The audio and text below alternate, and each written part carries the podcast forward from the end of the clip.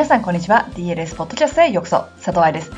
DLS ポッドキャストはプロの現場から健康なダンス生活を応援する情報サイトダンサーズライフサポート .com のブログ音声バージョンプラスポッドキャストだけの裏話などを毎週金曜日にお送りしています。1年に一度だけ行われる DLS の表現力セミナー申し込みを記念しまして先週は表情というか顔の癖についてご紹介しましたが今週は口についての記事をピックアップしてみました。おかげさまで先週申し込みが始まった表現力セミナーの東京はキッズ、ティーンともにすでに定員達しているのでただいまキャンセル待ちのみ受けたまっております。受けたまわるって言葉私昔受けたまる？受けたまる？うんうんだと思ってたのよ。関係ないけど。輪が抜けちゃってたみたいです頭の中で。従来っていう言葉も従来だと思ってたし。ポッドキャストをやってるいいところは自分が書いてるけどしっかりと読めてない言葉発音とかイントネーションとかそんな変な言葉をキャッチできるということですかね。それは置いといて明日7月18日には大阪で行われる様々なクラスの申し込みが始まるので朝6時に DL ストアに来てください。ということで関係ない話をいっぱいしちゃったから本部です。口呼吸を直して踊ろう。まず書き進める前にお断りしておきましょうか。ここで言う口呼吸をやめて踊るというのはグランアレグロでずっと口を閉じてるのではございません。鼻が詰まっている時に死にそうになれでもございません。まさかブルーバードやクルミナリのチャイナでポンポン飛んでる時に言ってるわけでもございません。じゃあどういう時に言ってるのかって言ったら普段のレッスン、特にバーレッスンやセンターレッスン、センターレッスンイコールセンターでやるレッスンなので、単純アダージオ、ワルツなど、アレグロの前のことね。これはバレエ学校試験でも気になるし、オーディションビデオでもそうだし、何よりも英数字の問題にもなりますので、少し深く見ていきましょうか。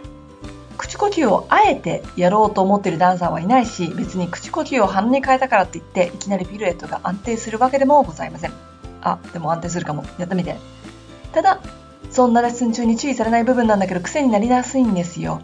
日本人の7割が口呼吸ですなんてブログ記事をネットで見ましたが、私はその統計をよく知りません。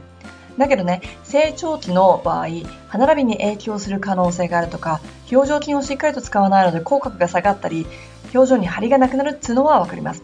また、風邪をひきやすくなるとかっていうのもわかります。とか言って口呼吸が絶対ダメではありません。ピラティスではあえて口で吐くという呼吸法をよく使います。これは口から細く吐き出す方がお腹の深いところを感じやすいからっていうエクササイズ上でのもの。当たり前だけどミュージカル系のダンサーだったら踊って歌ってを一緒にしますからね。ただし発声上口呼吸はあまり良くない。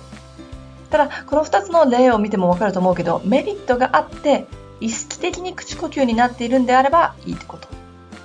前にザ・見た目という記事を書きましたが、ダンサーにとって見た目はすごく大事。なので口を開けてバーレッスンをしていると残念ながらアホに見えるわけですよ。そしてこういう癖誰にも言われない部分っていうのがオーディションビデオやら試験に出てしまうんです。口の開いたオーロラ姫、口角の下がった千鳥、半開きの白鳥軍団って見たくないでしょ。ちょっとした意識で簡単に直せる場所もあるので、残り少ない2017年のレッスンで気をつけてみませんかおまけ。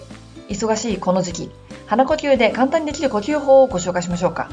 ただ、1、2、3、4と鼻から息を吸い、1、2、3、4と息を止めて、1、2、3、4と鼻から息を吐いて、1、2、3、4と止める。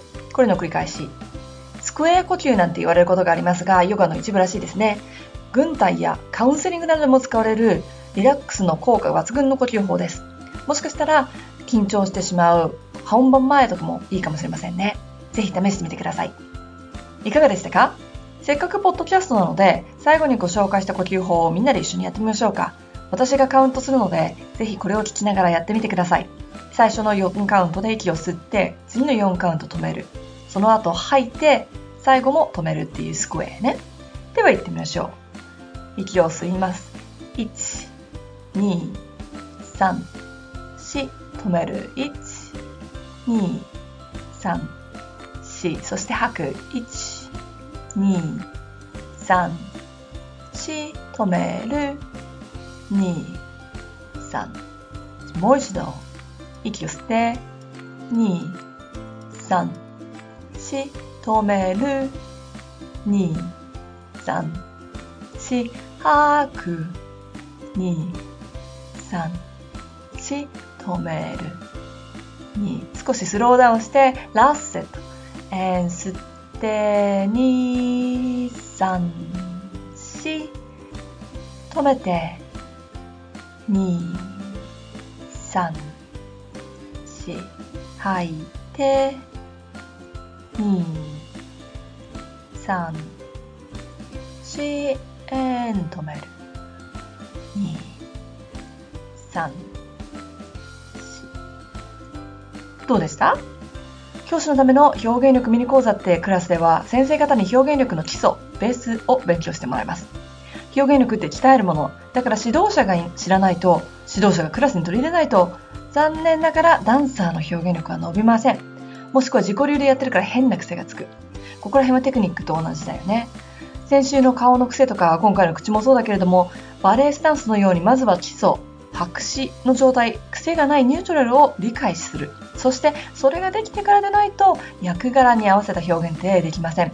癖がある部分ってさ、オーロラ姫になってるわけではなく、佐藤愛の部分が出ちゃってるということだよね。ということはその役を100%演技しているわけではなくなってしまうということ。そのことを次のレッスンでは考えてみてください。ということで、今日のポッドキャストはここまで。来週は鶏の首についてお送りいたします。